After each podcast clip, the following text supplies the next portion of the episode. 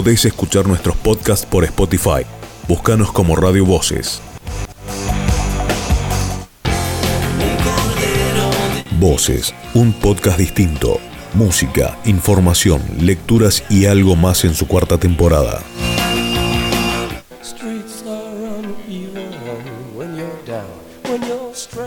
Libros, lecturas y algo de música con Mario Tresek.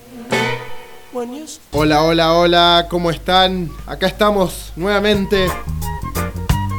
Acá estamos en Radio Voces y hoy eh, con una nueva columna, eh, con un nuevo podcast, eh, grabando. Mi nombre es Maxi Acosta, para los que escuchan del otro lado, que nunca me hago una presentación, siempre presento a mis columnistas, a los que mis compañeros acá en la radio, pero nunca me presento yo. Mi nombre es Maxi Acosta, para los que escuchan por primera vez por ahí en Spotify o nos encuentran en la web.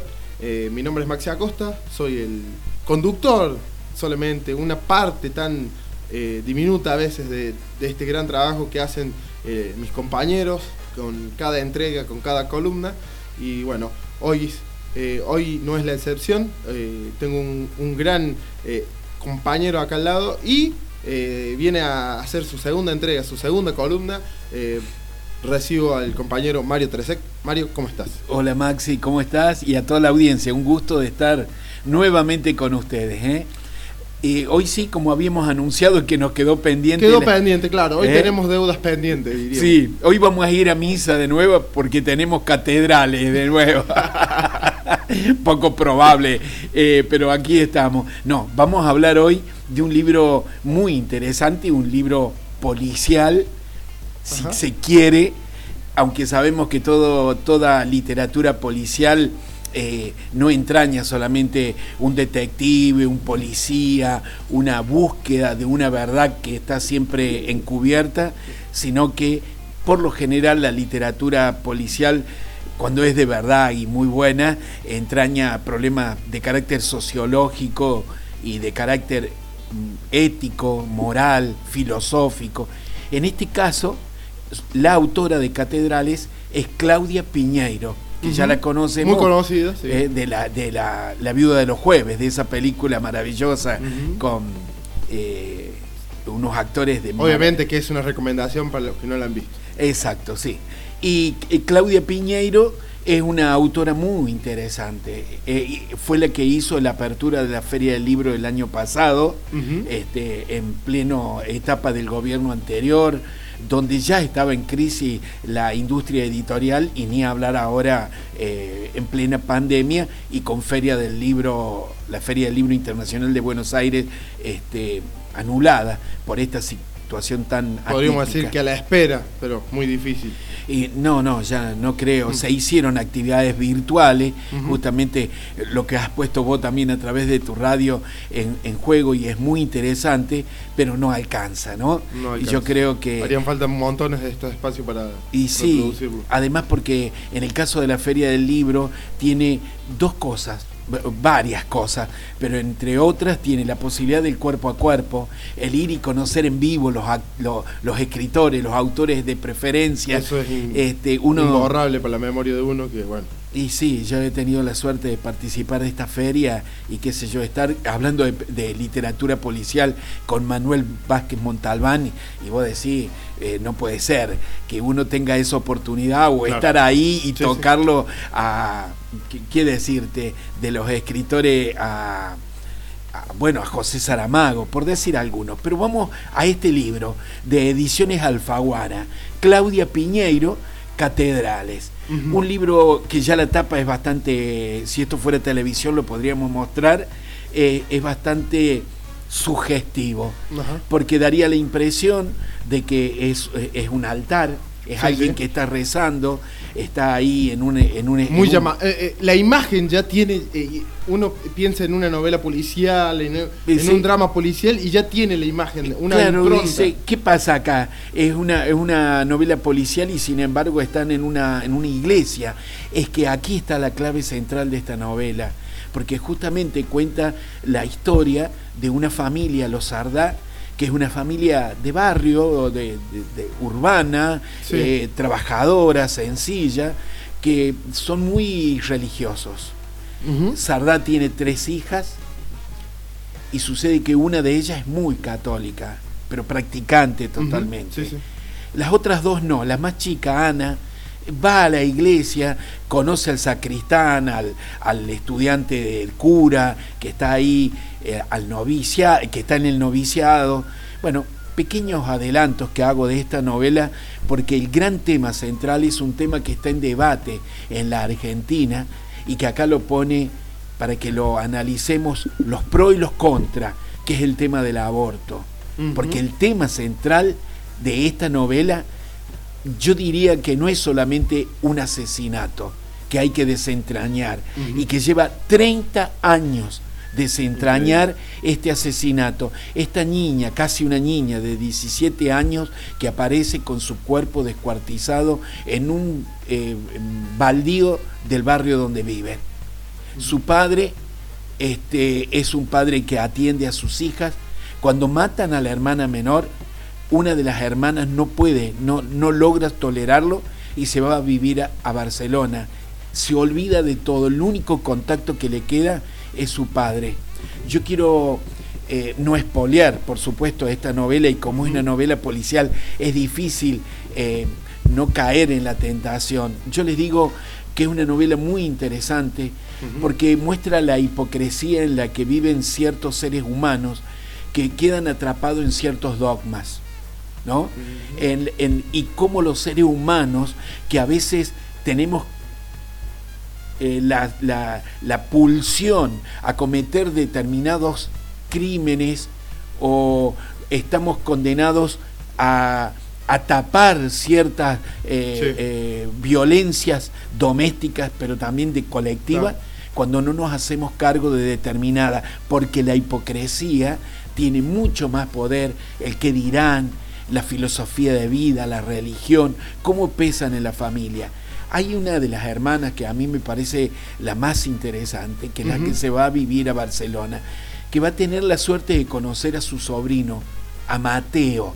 Otro dato le tiro. Reparen en este nombre, que tiene un nombre bíblico. Mateo. Mateo. Mateo va a conocer a su tía después de mucho tiempo. Y ahí va a comenzar a desentrañarse esa trama que va a llevar 30 años y una cosa de las eh, interesantes de la faz literaria también es cómo vamos viendo eh, la función de cada uno de los cada capítulo es uno de los personajes.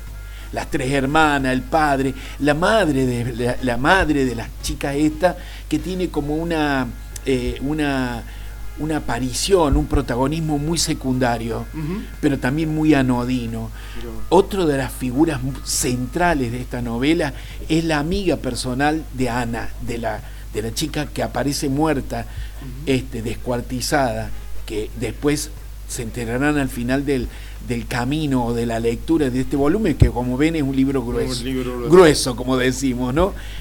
Eh, la amiga tiene una dificultad que también me gustaría charlar con, ustedes, estimados oyentes, que es que tiene recuerdos de, del tiempo cercano y olvidos de lo que sucedió. Entonces, todo lo que yo te hable, Maxi Acosta, en este momento, quizás vos en esta explicación del libro, en esta introducción al mundo de Claudia Piñeiro, lo tendrías que anotar en un, como hacen, viste, los periodistas que toman nota. Que nota. Ella, la amiga de Ana, toma nota porque se olvida, pero ha hecho una gran promesa su amiga.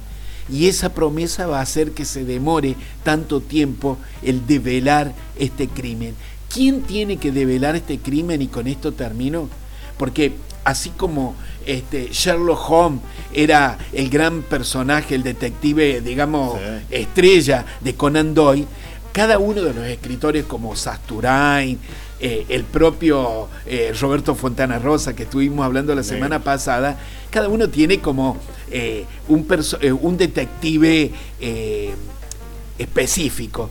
Y en estos tiempos de, espías, de, de, Mario Bros, ya que yo soy Mario, yo también formo parte digamos, de, un, de una gran eh, compañía de espionaje pero nada que ver con la UFI, ¿eh? No, no, no, no, no. Nada, Eh, nada que ver con esos que aparecen en la pantalla. no, esos son personajes que a los guiones no se lo escribe Claudia Piñeiro, sino los de arribas.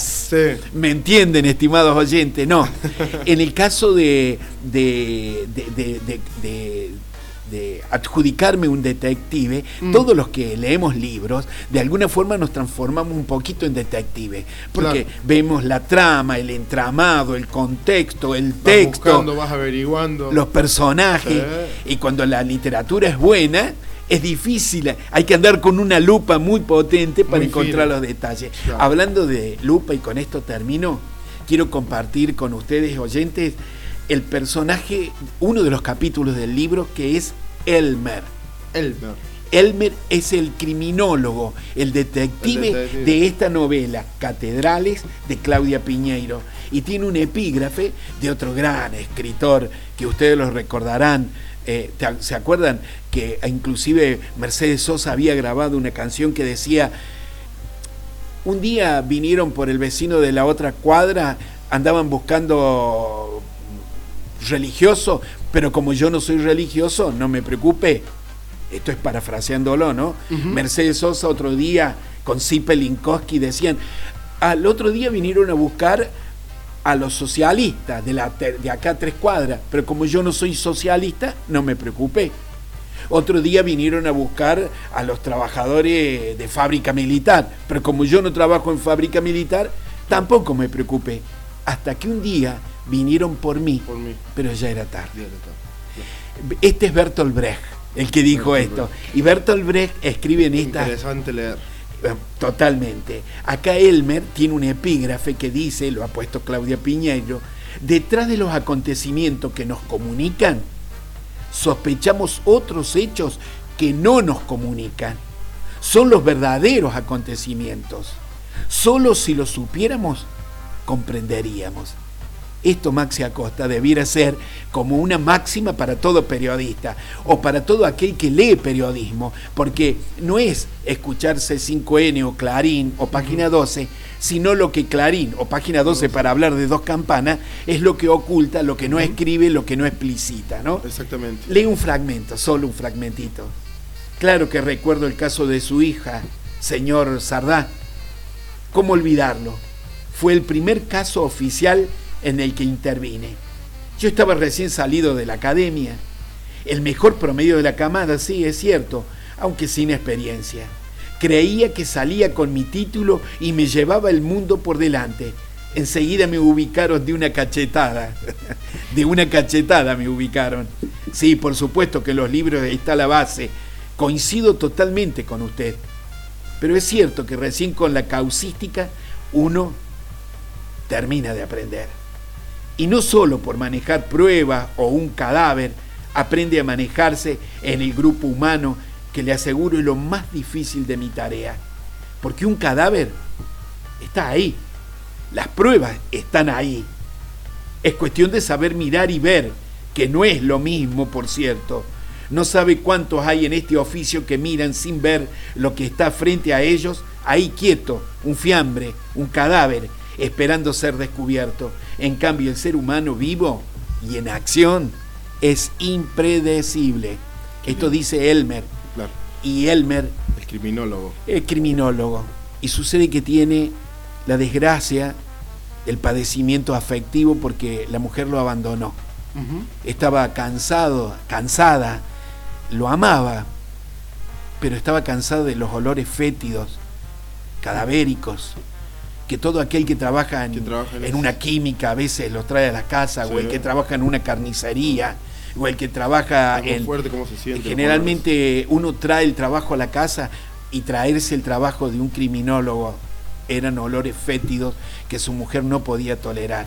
Y poco a poco se fue a vivir sola y se llevó sus dos hijitas. Y Elmer, este criminólogo, este Qué investigador, increíble historia tiene Elmer. Mucho, ¿eh? Qué increíble historia tiene Elmer. Ah, es, ba- es bárbaro, me encantó cómo psicológicamente lo describe Claudia Piñeiro a Elmer, lo humaniza de alguna manera Sí, a sí. este ser solo que solo se conforma y se consuela escuchando nada más ni nada menos que a Adriana Varela. No. Sí, señor. Eh, Dos increíble. temas pone justamente ahí y yo les invito para hacerle un homenaje a Adriana Varela. Podríamos escuchar, bueno, el que vos elijas. Eh, sí, sí. ¿Qué tenías previsto? Eh, po- podemos poner a Adriana Varela. Esto es hacer radio en vivo Gar- totalmente. garganta con arena. Garganta con arena. ¿Se parece? Sí, Bueno. totalmente. Claudia Piñeiro, Catedrales, Alfaguara, un libro policial que toma el tema de el, el- el aborto, pero también de otras cuestiones que no son para nada menos importantes.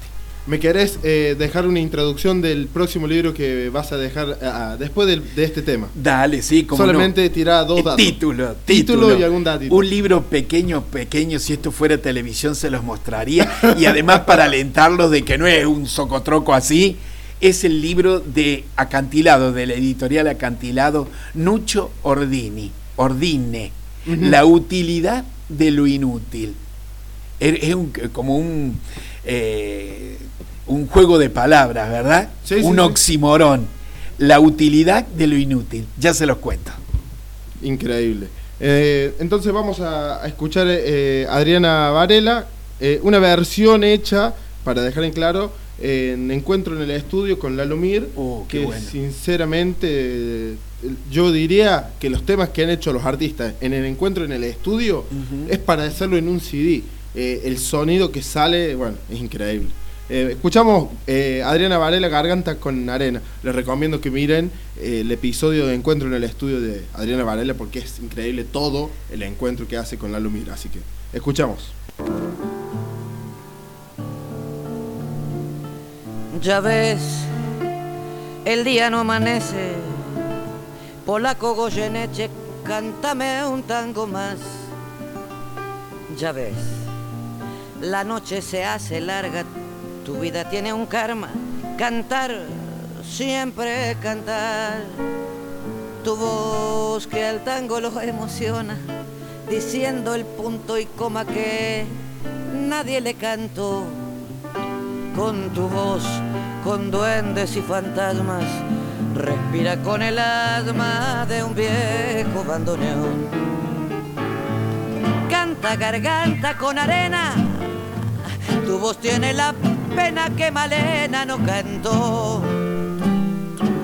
Canta que Juárez te condena a lastimar tu pena con su blanco bandoneón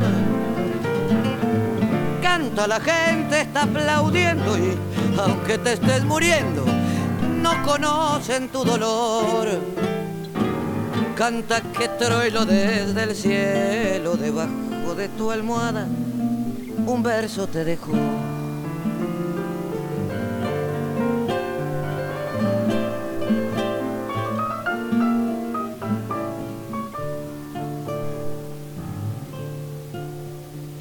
Cantor de un tango algo insolente, hiciste que a la gente le duela tu dolor.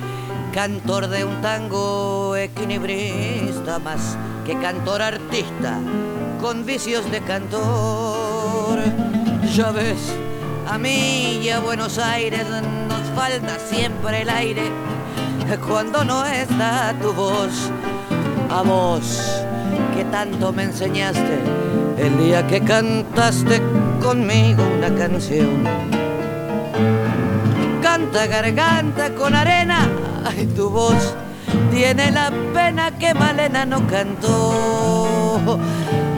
Canta que Juárez te condena a lastimar tu pena con su blanco bandoneón canta, la gente está aplaudiendo y aunque te estés muriendo, no conocen tu dolor.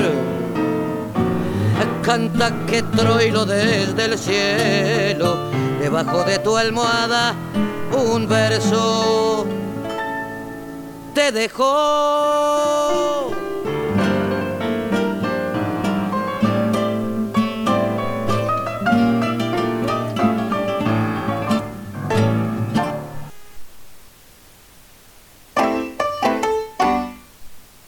Radio Voces, la primera radio por internet de Río Tercero. Director artístico Maxi Acosta. Podés escuchar nuestros podcasts por Spotify. Búscanos como Radio Voces.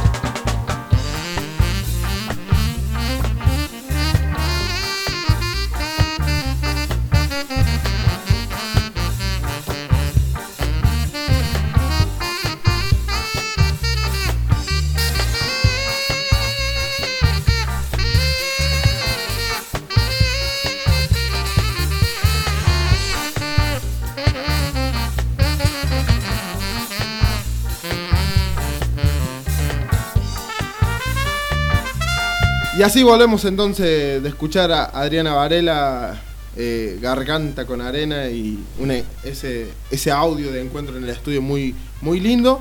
Eh, y bueno, eh, ahora vamos al. damos de vuelta de hoja, diríamos, para el segundo libro. Y te escuchamos, somos todos oídos, Bueno, Mario. cómo no. Y además con un tema poco frecuente que es el tema de la filosofía, ¿no? Eh, en estos tiempos en que hemos visto todos, o casi todo el mundo, no todo el mundo, eh, el, el- esta serie de, de Netflix, eh, Merlí, Merlí, sobre la filosofía, sobre la lechuza, sobre el saber. Qué bueno que aparezca gente que nos ayude en tiempos de oscuridad, como es el tiempo que estamos atravesando hoy, que Sí. es un tiempo oscuro, eh, neblinoso por lo menos, ¿no? Eh, para usar también la de otra, de otra serie que estoy viendo ahora y atravesando, que es Dark. ¿Eh? Dark. Esta, esta serie de Que Netflix. ya anunciaron una nueva temporada. Sí, yo estoy en la tercera ahora ya mirándola y, y es bastante tenebrosa esta cosa de atravesar los tiempos. Y justamente quiero comentar este libro de editorial acantilado, en La utilidad de lo inútil, de Nucho Ordine, que es un profesor universitario, eh, es un hombre que trabaja en los medios, hace radio, le gusta la divulgación, eh, la divulgación filosófica, que está bueno porque nos acerca, eh, generalmente nos hacen creer que Aristóteles, que Platón o que Shakespeare, que es un literato pero que también es cuasi filósofo, cuando hay verdadera literatura se transforma en filosofía de vida, en, en modos de leer el mundo. Eh, la utilidad de lo inútil es un libro muy interesante, breve porque no es muy extenso, y que eh, sí... Es casi para ponérselo en el bolsillo de la campera. Sí, es una edición de bolsillo, eh, pero eh, tiene la, la ventaja, la brevedad se agradece en estos tiempos, porque uno tiene tanto que consumir que a Hay veces... tantas cosas para- eh, claro, si te agarras, leer, un, te agarras un libro eh, como el que comenté el sábado pasado, el programa anterior de Carlos Gamerro, este, tenés que pasar un mes completo leyendo ese libro, que es un libro... Muy. muy gordo, ¿viste? Entonces, Nucho Ordine fue tomando nota de determinadas circunstancias porque él tiene en este libro, eh, que es un modo de manifiesto, dice él, no es como, porque qué diferencia habría entre un manifiesto y un corpus filosófico. El corpus filosófico vendría a ser como una, un trabajo que tiene una metodología de análisis eh, científico, eh, una, una organización metodológica, temporal, alguna, alguna cuestión de estas cosas que nos enseñaron en la universidad para poder abordar un texto académico. Este no. es un texto eh, realmente de divulgación que tiene en la tapa eh, una cosa muy interesante de otro pensador español que es Fernando Sabater. Que tuve la suerte, hablando de la Feria del Libro, lo conocí personalmente eh, y que tengo un libro dedicado por él que se lo dedicó a mi hijo, a Alexis, este, que le gustaba mucho la filosofía y que estudió filosofía Alexis en la Universidad Nacional de Córdoba, este, y, tengo un libro de Fernando Sabater. Fernando Sabater lo, lo recomienda este libro, y yo también, estimados oyentes, se lo recomiendo, porque miren, aparte de ser un oximorón, eh, el título del libro, la, la, utilidad de lo inútil, es, en un oximorón es como un recurso de la retórica o de la literatura, es como decir eh, dulce, eh, dulcemente amargo, digamos, ¿no? Parece como un contrasentido. Es decir, ¿cómo va a ser algo que es útil e inútil? ¿No es cierto? Hay, un, hay algo que no cierra. Bueno, esto se llama en la retórica un oximorón este, es, como, es como en los tiempos políticos de hace unos dos años atrás, voy a poner textual, dice, están libremente condenados al neoliberalismo, viste que te diga. Si te dicen libremente condenado es que no está ni libre ni condenado, eh, o hay algo ahí que no cierra. En este caso, cierra el, el oximorón de la utilidad de lo inútil. ¿Por qué? Porque Nucho Ordine plantea que en los tiempos justamente del postcapitalismo, en los tiempos en que todo tiene que ser rentable, en que todos tenemos que ser productivos, en los tiempos en que estamos en pandemia y que nos hacen creer que todas las redes sociales pueden ser una salvación, este trabajo eh, office home, la, oficina en casa, que es una, una trampa, porque por un lado te hacen creer que es un beneficio, por, por otro lado es la flexibilización laboral, es el, no control de los tiempos, el involucrar a tu familia en la producción del, negocio o del patrón del cual pertenece y de no tener eh, convenios colectivos de trabajo, porque al, al, individualizarlo hace de que el sindicalismo, eh, la, la agrupación de los trabajadores se debilite absolutamente. Es decir, es un oximorón. Estoy libre, pero estoy dependiendo de que el patrón sea bueno. Y sabemos que el gran capital no es bueno. Dice Nucho Ordine en este libro que lo, lo que nos está pasando al mundo postcapitalista, en este, y, y también lo analiza dentro del marco de la pandemia, es que hay un debilitamiento absoluto de lo que no es productivo. Y en eso la llevamos mal los trabajadores culturales, los escritores, los pintores, los músicos, los teatreros, los filósofos. Qué cosa más inútil, dice eh, Nucho Ordine, ¿para qué un gobierno, un Estado va, va a... filósofo. Claro, ¿para qué va a financiar un filósofo? Perdón, voy a financiar un, un hombre especialista en marketing, en ciberespacio, pero en filosofía. Es decir, que eh, se nos hizo creer que todo eso es inútil. En estos tiempos, si queremos ver el tema de la pandemia, los pros y los contras. Los filósofos son a veces los mejores que lo. Y bueno, eh, es que hemos descubierto algo, Maxi, en estos días. Los primeros días, los 15 primeros días de desesperación, de desacelerar, eh, desacelerar nuestra vida, eh, que no sabíamos porque nos han educado para levantarnos temprano, para ser mm, productivos, para trabajar, para cumplir horario. Y cuando no tuvimos que hacer todo eso fue un colapso. Primero empezamos a ordenar la casa, después fuimos cocineros empedernidos, todos éramos la Peña del eh, la casa era una Peña del permanente. Eh, los que, por favor, los que tienen que cocinar, hay muchos que no tienen que cocinar. Mm. pero hablemos de clase media, digamos, nos agarró como un problema existencial donde no se salvaron ni los placares, ni las cajas de fotografía vieja, ni las la ropa de lana vieja, bueno, todo fue producto de ordenado, de limpieza, pero después, a poco tiempo de andar, lo que nos vino a salvar fue una artesanía, escuchar una buena música, escuchar radio las voces, escuchar otras voces, les voces. ¿eh? Eh, eh, recurrimos al arte, a la pintura, a la música y sobre todo lo más representativo, al, al, cine, a través de la televisión, a través de las redes, a través de Netflix, a través de... Bueno, es decir, que aquello que parecía tan inútil, no es tan inútil. Que todo lo que es intangible, como son la producción artística, es muy importante. Y Nucci, Ordine dice que es sobremanera, es, es importantísimo que nos pongamos a pensar nosotros y los que nos gobiernan, qué lugar le vamos a dar al arte, a la cultura. Porque en una sociedad donde creemos de que... Repensar un poco las cosas. Claro, y que, por ejemplo, sostener un museo. ¿Para qué voy a tener un museo en Río Tercero si no tenemos turismo y no vienen a, visitarlo? Claro. ¿Por qué vamos a, investigar si aparece un clictodonte en las barrancas del Talamochita, que es el río donde se emite este programa? Si, si no es rentable y no nos da ningún beneficio económico y tenemos que pagar un paleontólogo durante X cantidad de meses, para, no solamente para que lo descubra, porque hay que estar mm. con tiempo libre para descubrir un trabajo los paleontólogos. Y claro, es andar, caminar por las cárcavas, por las barrancas, por el campo, porque las cosas eh, solo a Newton se le caen en la cabeza, las manzanas. Ah, las cosas hay que buscarlas en la vida. Y los paleontólogos saben que hay que hacer trabajo de campo. El trabajo de campo que plantea Nucho Ordine, para ir concluyendo con este libro maravilloso, es la universidad y la educación. Clave.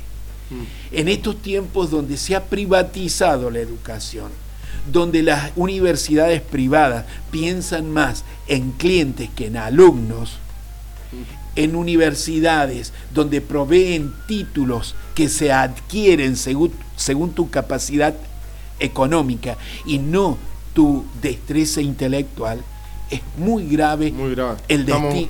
Vamos, vamos, por un camino equivocado si estamos así. El destino del mundo está marcado, ¿no? Entonces es muy interesante que leamos este libro acantilado para saber el valor que tiene Shakespeare, para saber el valor que tiene Aristóteles.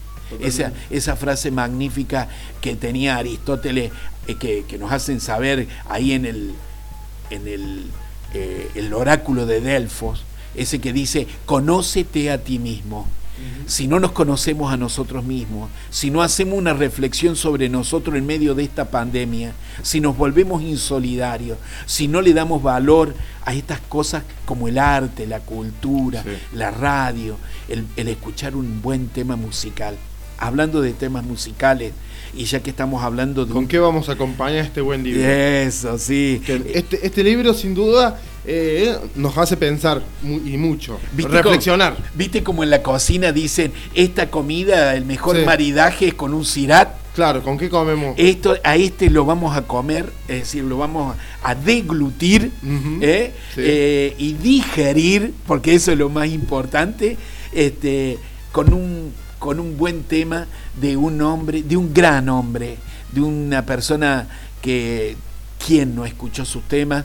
un hombre que empezó con los espaguetis western, ¿se acuerdan cuando los italianos? Porque vamos a hablar de otro italiano, ya que estamos hablando de Nucho Ordine, vamos a hablar de otro italiano, que el maridaje va a ser con otro italiano.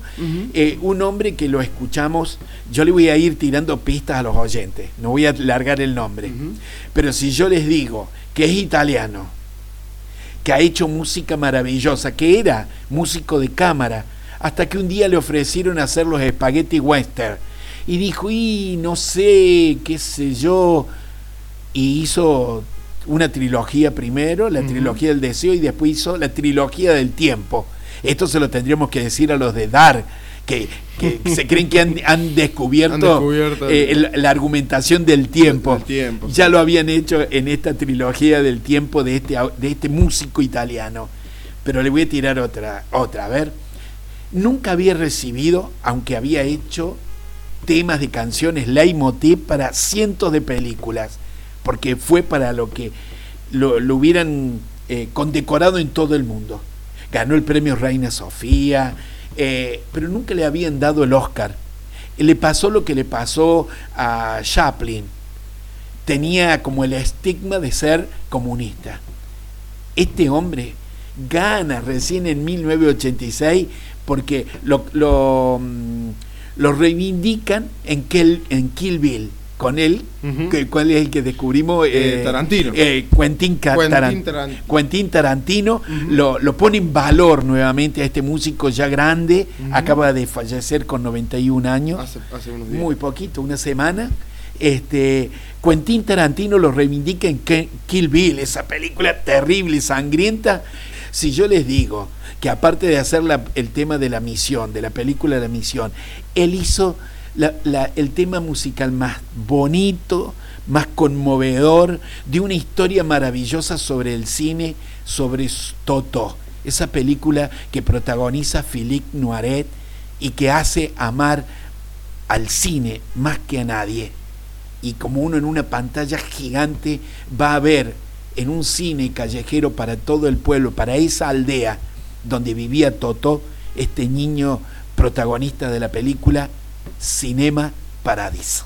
Escuchamos entonces a Ennio Morricone, eh, Cinema Paradiso. Adelante.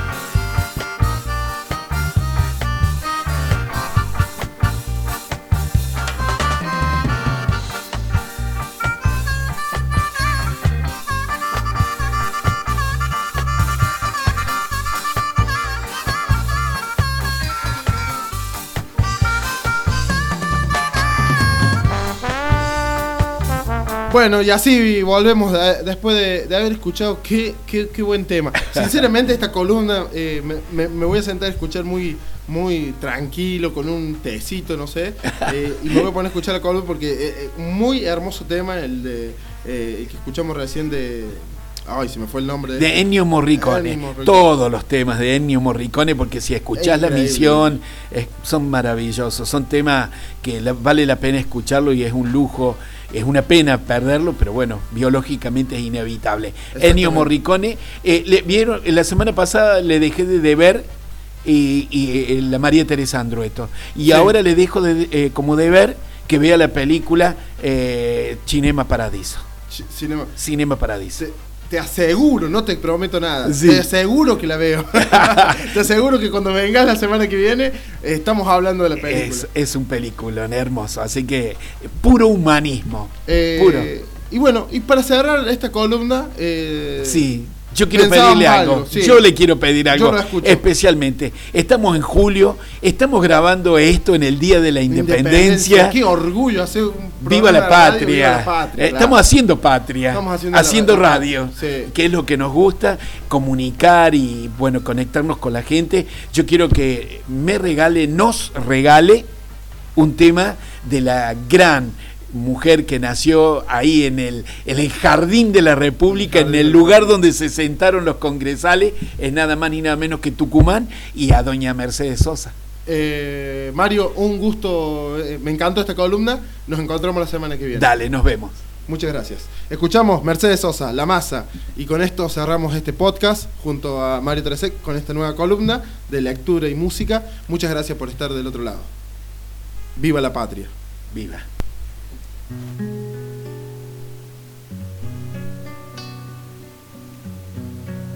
no creyera en la locura de la garganta del sinsonte, si no creyera que en el monte se esconde el trino y la pavura, si no creyera en la balanza, en la razón del equilibrio, si no creyera en el delirio, si no creyera en la esperanza, si no creyera en lo que agencio, si no creyera en mi camino, si no creyera en mi sonido, si no creyera en mi silencio, qué cosa fuera, qué cosa fuera la masa sin cantera, un amasijo hecho de cuerdas y tendones, un revoltijo de carne con madera, un instrumento sin mejores pretensiones, de lucecitas montadas para escena. Qué cosa fuera corazón, qué cosa fuera, qué cosa fuera la masa sin cantera, un testaferro del traidor de los aplausos, un servidor de pasado en copa nueva, un eternizador de dioses del ocaso, júbilo hervido con trapo y lentejuela. Qué cosa fuera corazón, qué cosa fuera, qué cosa fuera a masa sin cantera.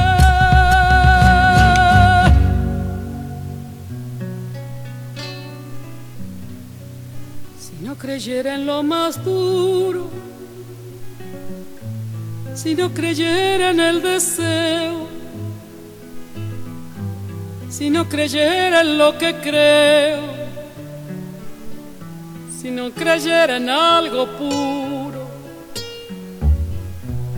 si no creyera en cada herida,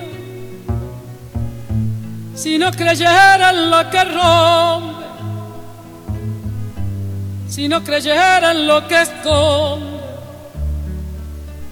hacerse hermano de la vida. Si no creyera en quien me escucha, si no creyera en lo que duele, creyera en lo que quede, si no creyera en lo que luché, qué cosa fuera, qué cosa fuera la masa sin cantera, un amasijo hecho de cuerdas y tendones, un revoltijo de carne con madera, un instrumento sin mejores pretensiones, lucecitas montadas para qué cosa fuera corazón, qué cosa fuera qué cosa fuera la masa sin cantera.